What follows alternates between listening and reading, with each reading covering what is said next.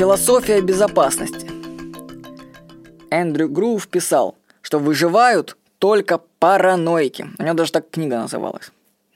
Вот. Каждый год на дорогах России погибает около 30 тысяч человек. Это значит, что 82 человека погибли только за сегодняшний день. И, в принципе, это число не зависит от того, когда вы слушаете эту запись.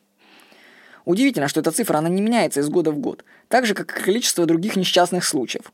Примерно одно и то же количество людей тонет каждый год в реках. Одинаковое число пожаров происходит ежегодно. Подумайте, я уже об этом не раз говорил, что такие вроде бы случайные события, как пожар, на самом деле закономерные. И получается, что толку от всех этих, этих служб, типа пожарных, которые результаты, ну нету никаких, потому что количество пожаров оно не изменяется. То есть, представьте, сколько у нас в стране, да, тратится денег на пожарные сигнализации, на все это дело, сколько всего это, а гибнет одно и то же количество людей. Странно это, но это мистика, в этом есть что-то мистическое. Но для нас важно в этом что понимать, что события имеют свойство повторяться.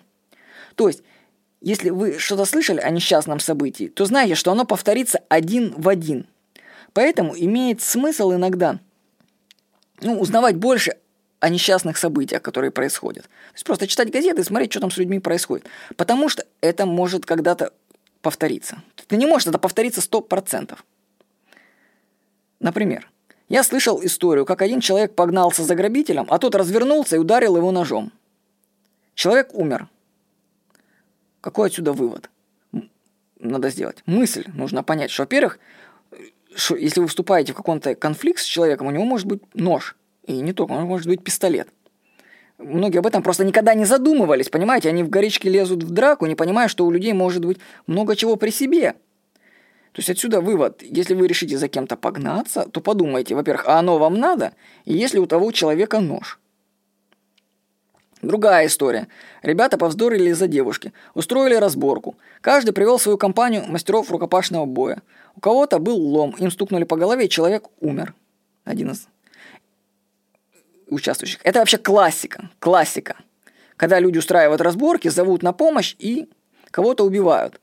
Соответственно, нужно, блин, подумать своей башкой, когда ты устраиваешь такие разборки, если ты устраиваешь. И второе, подумать, когда ты идешь, когда тебя просят, эй, пошли там туда. Потому что ты фактически втягиваешься в события с плохим концом. Поэтому, зная, какие события случаются, нужно заранее думать о возможности их возникновения. Если мы знаем, что сосульками убивают людей, то не нужно ходить под крышами. Если мы слышали, что машины вылетают на остановке общественного транспорта, что происходит периодически просто, то вообще логично, что на остановке общественного транспорта нужно стоять немножко поодаль от толпы и вообще так, чтобы машина туда не вылетела. Нужно постоянно все просчитывать. Я знаю вообще людей, которые помешаны на этом.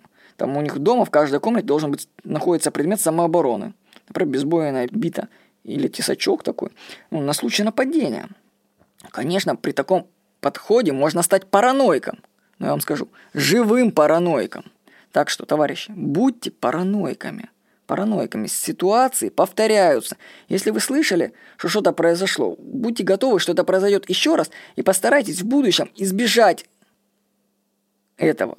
То есть предвидьте, предвидьте развитие событий, зная, что такие вещи вообще происходят.